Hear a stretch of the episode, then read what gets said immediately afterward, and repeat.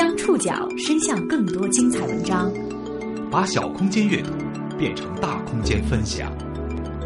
报刊选读，报刊选。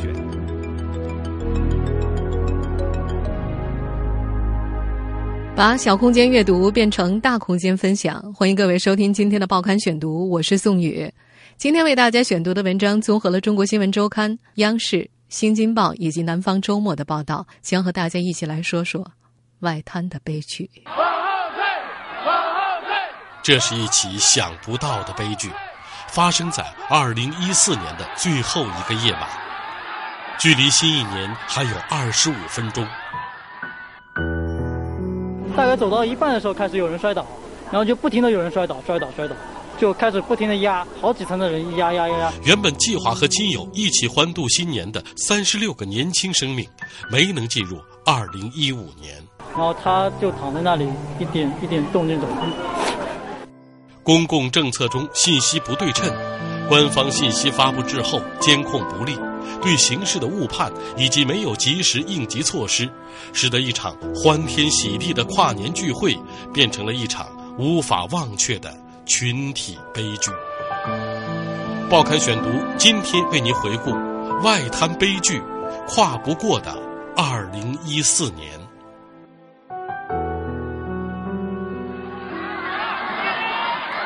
人，全是人。外滩似乎已经全被人挤满了。赵薇薇紧紧拉着女友潘海晴的手，艰难的往观景平台挪着。二十三岁的赵薇薇是湖北人，潘海晴比她小一岁，来自江西。两人同在房地产公司工作，从同事成为了恋人，共同在上海这个国际大都市打拼。去外滩跨年是潘海晴五年前刚到上海时就许下的愿望，无奈往年年底他们都在加班，今年终于赶上了两人都放假，于是二零一四年十二月三十一日，两个年轻人打算实现这一愿望，去外滩倒计时迎接二零一五年的到来。他们也有过顾虑，他们想到人多可能会有危险。但是看到往年都有武警维持秩序，他们觉得应该很安全。和许多年轻人一样，他们选择先在南京路步行街逛一逛，然后一路前行，穿过中山东一路，走到尽头就是外滩陈毅广场。这个广场是为了纪念上海第一任市长陈毅所建，广场北侧屹立着陈毅铜像。据说选择这一位置是为了让陈毅这位新中国第一任上海市长能够将上海的变化一览无余。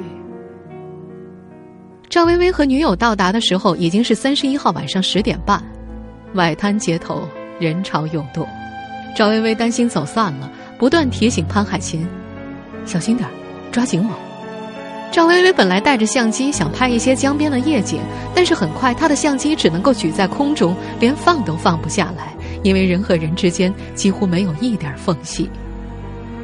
同一时间，从江西吉安到上海工作的李娟和妹妹李娜也在人群当中，他们觉得人太多了，有点担心，商量着要离开，但是他们此时已经无法转身，只能够被人流裹挟着向观景台的方向移动。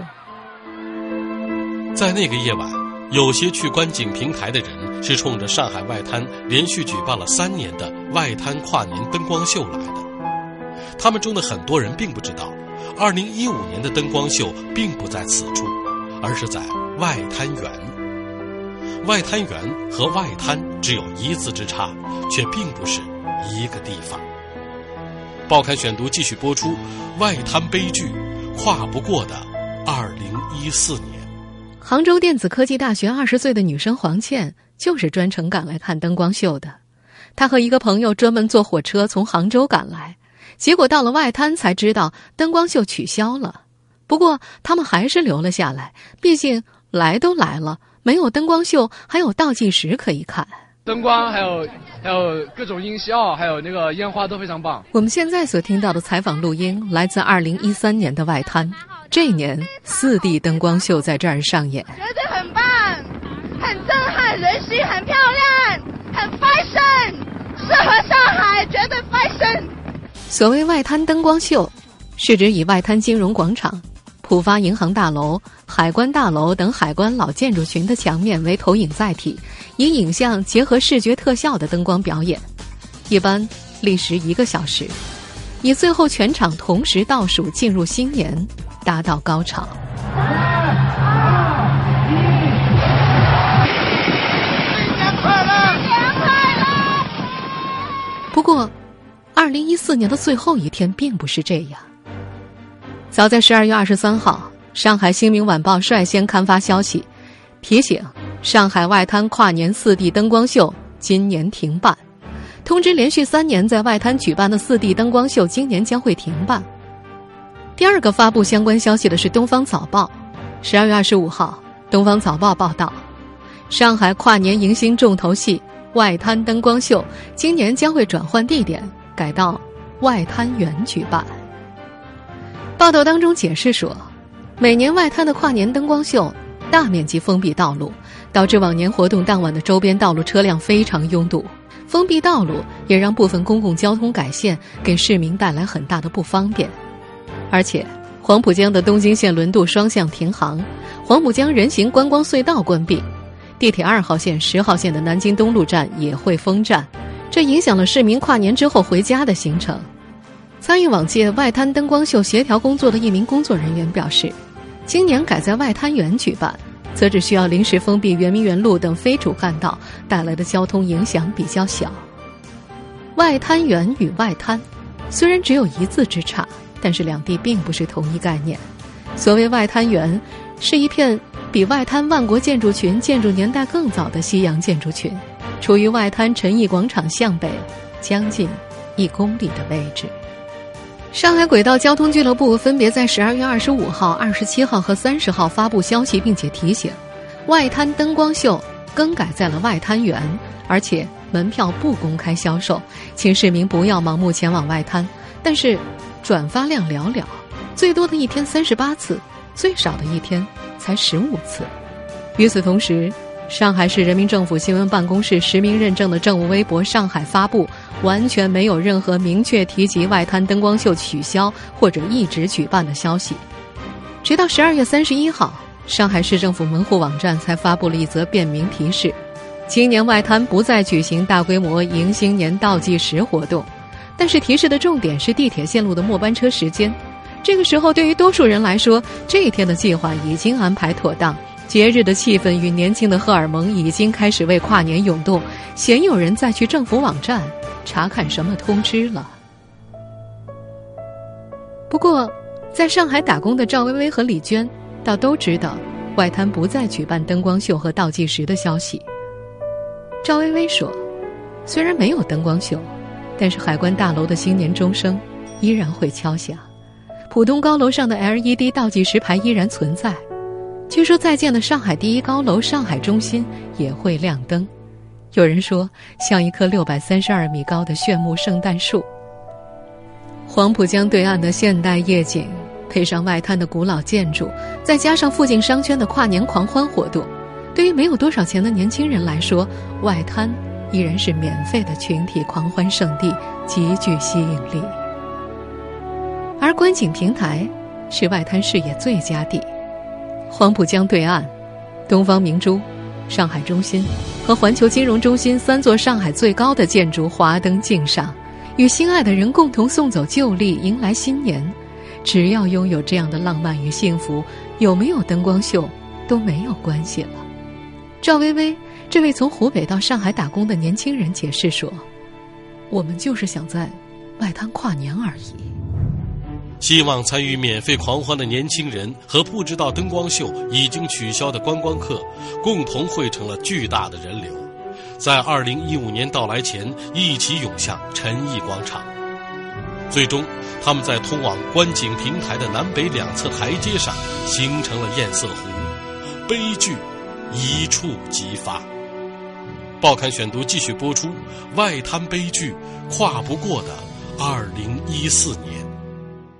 杭州电子科技大学的二十岁女生黄倩从南京东路一路走来，她记得南京东路上只有红绿灯路口有警察，手拉着手站成一排，防止人群闯红绿灯。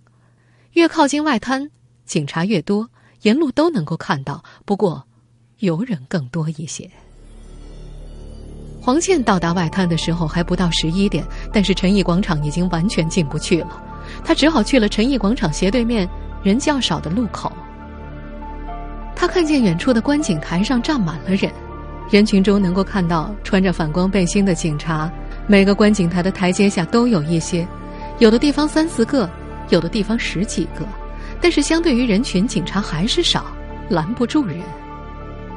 在二零一五年一月一号的新闻发布会上。上海市公安局黄埔分局指挥处指挥中心副指挥长蔡立新承认，十二月三十一号晚，由于中山东路沿线没有任何活动，所以安排的警力较二零一四年国庆当天要少。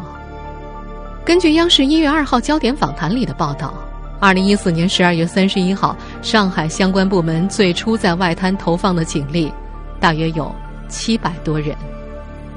此外，多位参加过往年外滩跨年灯光秀的当地人士介绍，以往外滩周边道路隧道禁行、轮渡停航、地铁封站，人们前往外滩的交通条件受限。而今年这些管制措施取消了，地铁站就在距离陈毅广场六百米远，再加上从南京路来的游客直接进入陈毅广场，二零一四年的跨年人流估计比往年还要多一些。焦点访谈也从数据上。对这一情况予以证实。据上海警方介绍，当晚二十点三十分左右，外滩的人流量已经接近二零一三年灯光秀时的规模，达到了三十万左右。随后人流持续增加，远远超过预期。根据当地人介绍，以往跨年夜到达观景台需要经过多道关卡，均由武警警察把控。但是在二零一四年十二月三十一号夜里，人群全部自由活动。涌向观景台的人逐渐越聚越多，最终汇聚成了一道无序的洪流。杭州女生黄倩当时已经放弃了进入陈毅广场的想法，只是远远的望着。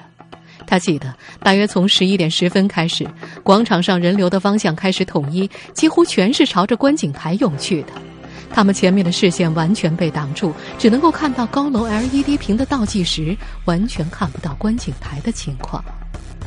湖北青年赵薇薇和女朋友潘海晴，江西青年李娟和妹妹李娜也在这股人流当中。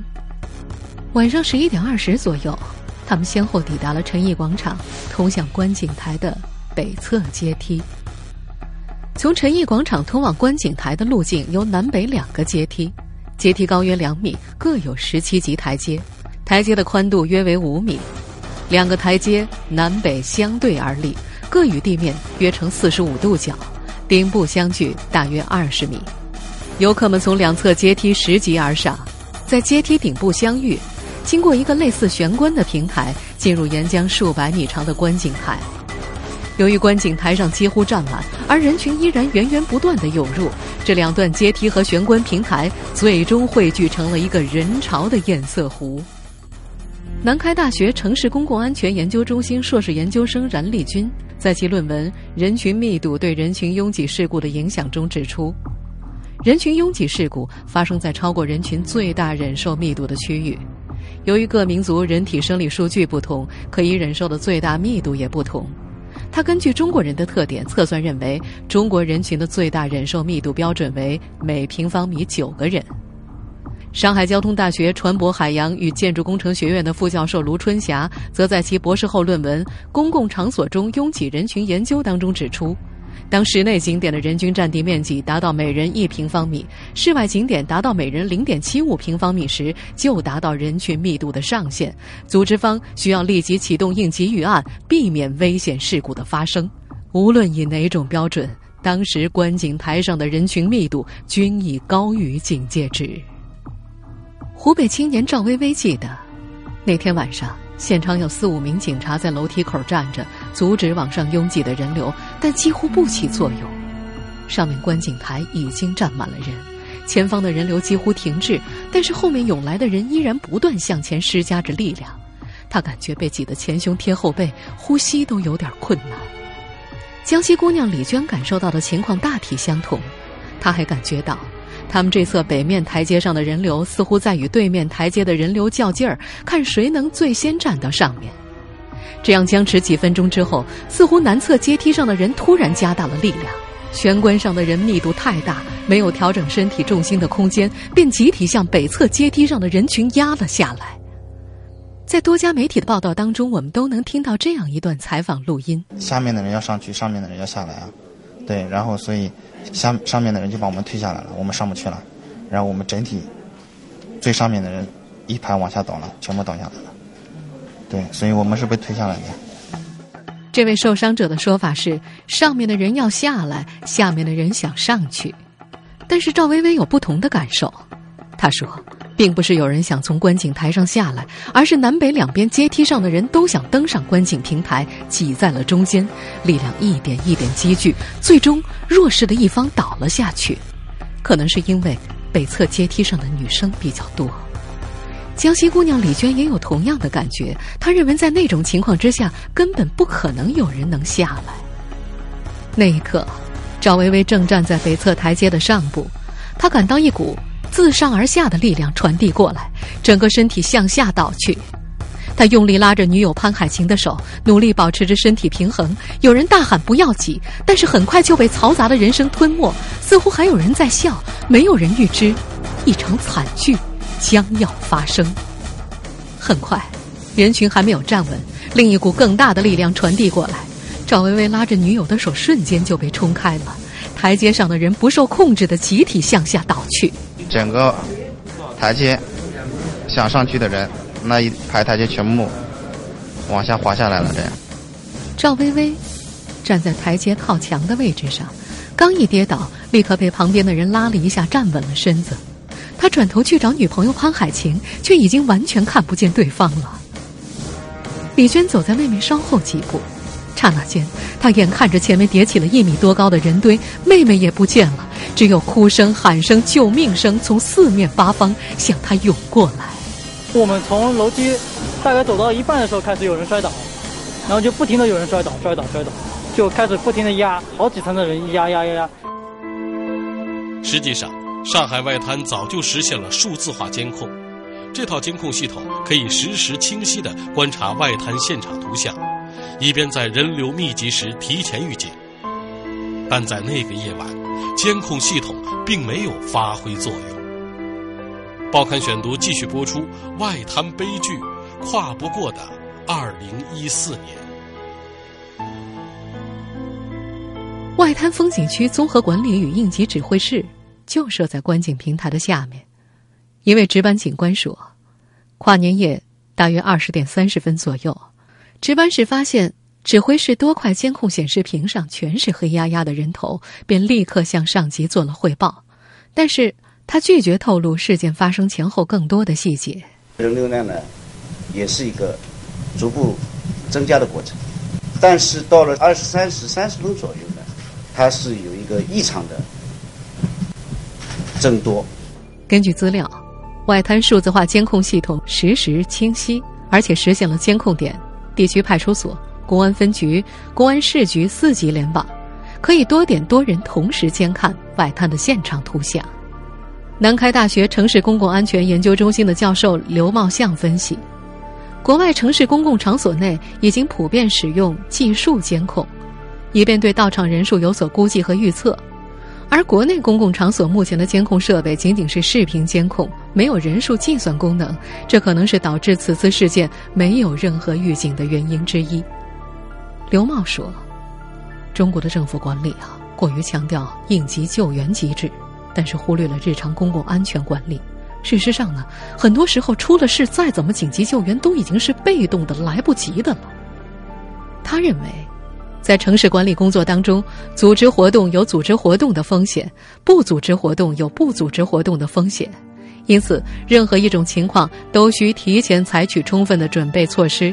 但是，上海政府的有关部门在这次事件当中，因为没有组织活动，便降低了警力配备和安保级别，忽略了对跨年夜这个特殊时间、外滩这个特殊地点的风险预测。不论由于何种原因。在当天晚上二十点三十分，警方发现外滩聚集人群超过二零一三年年底跨年活动的三十万人之后，并未采取任何措施。根据新闻发布会透露的消息，警方意识到陈毅广场附近人流异常活动的时间是在晚上的十一点三十分左右，但是这个时候已经太晚了。二零一四年十二月三十一号二十三点三十分，一位网友发出了第一条相关微博。外滩都踩踏事件了，太恐怖了！这条微博应该最接近事实发生的真实时间。再后来，人们都知道那个沉重又猝不及防的夜晚。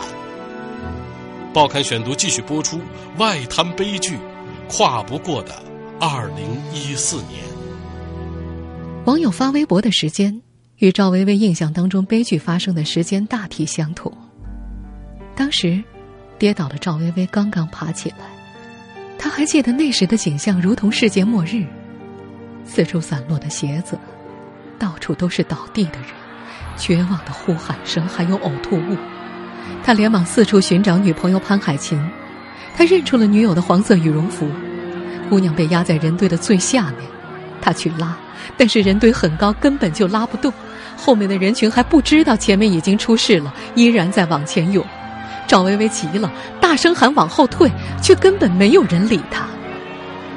刚好不远处有名保安，他使劲挤了过去，一把抢过保安身上的小蜜蜂喇叭，爬到阶梯一侧的围墙，高喊着：“往后退，往后退！”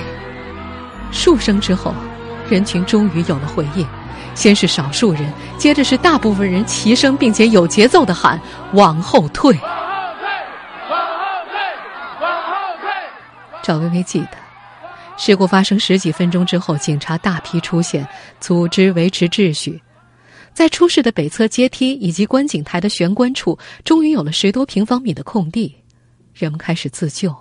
倒下的人一个个被拉起来，受轻伤的人自己照顾自己，受重伤的人则被抬到了广场的空地上。剩下的人群自发让开了一条绿色通道，以便伤员迅速运出。来让救护车进来，谢谢大家了。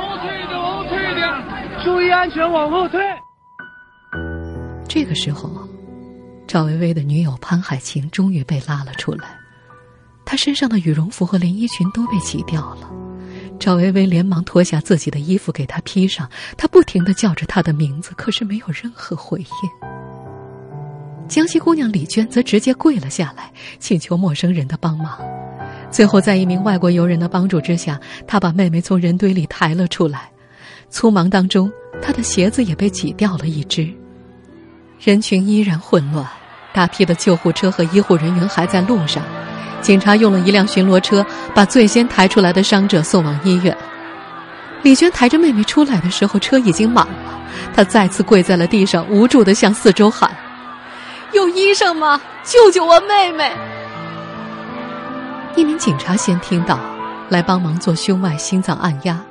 两位路过的长征医院医生也来帮忙，抱着一丝希望，他们把伤员抱上了一辆临时征用的面包车，在两名警察的陪同下向长江医院疾驰，并且由一辆警车开道。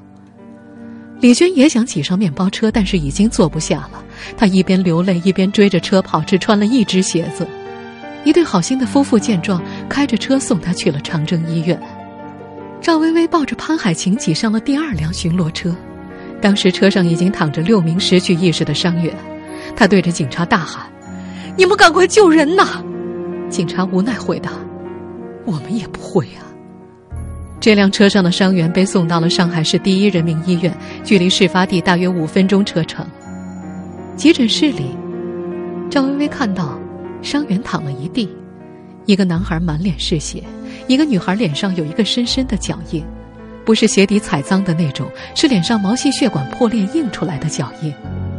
他看着女友潘海晴没有明显的流血迹象，这让赵薇薇的心里涌起一丝希望。他们打算再打拼几年就结婚了，他不希望就这样失去她。但是，潘海晴没有躲过这一劫。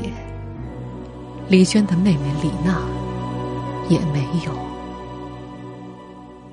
这次突如其来的悲剧最终导致了三十六人遇难，最大的三十七岁，最小的十二岁，其中有打工者、大学生，还有一名台湾同胞和一名马来西亚的女留学生，另外还有四十九人受伤。不少老上海人由此想起了上海的上一次踩踏事故，那是一九八七年十二月十号清晨，因为大雾，黄浦江停航。到上午九点雾散开航的时候，在陆家嘴渡口上等待上班的人超过了四万。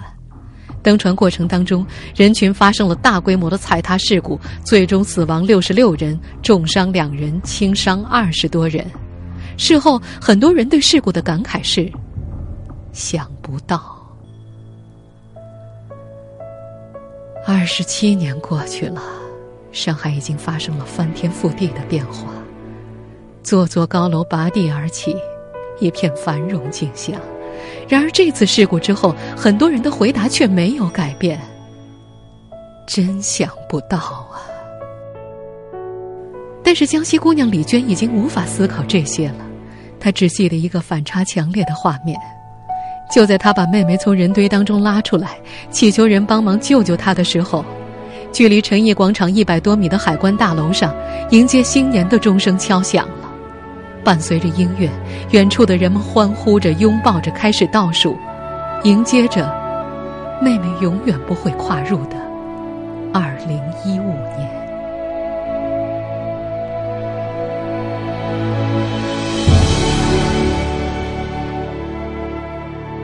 听众朋友，以上您收听的是《报刊选读》，跨不过的二零一四年，我是宋宇，感谢各位的收听。今天节目内容综合了《中国新闻周刊》、央视、新京报以及《南方周末》的报道。